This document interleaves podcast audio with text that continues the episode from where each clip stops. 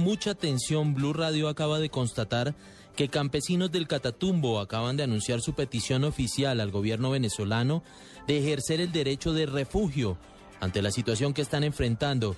César Jerez, vocero de los campesinos de esta región del país, indicó que temen cualquier reacción de la fuerza pública y confirmó también que ya hay un grupo de personas que se desplazan hacia la frontera del vecino país. Esto dijo Jerez.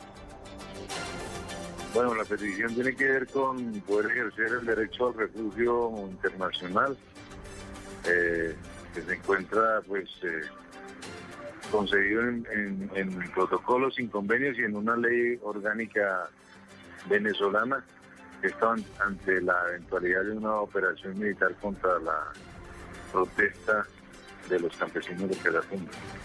Se hizo pública hoy a las 7 de la noche mediante una carta abierta ya en va en camino en este momento hacia la frontera con Venezuela un grupo de mujeres, niños, ancianos y enfermos.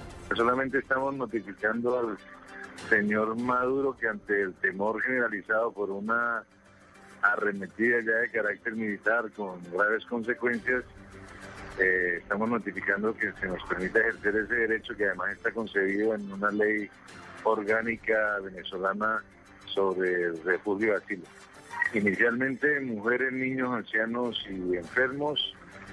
Eh, una vez una vez se dé la acción violenta por parte del Estado colombiano, pues está previsto que, que haya más refugiados en Venezuela.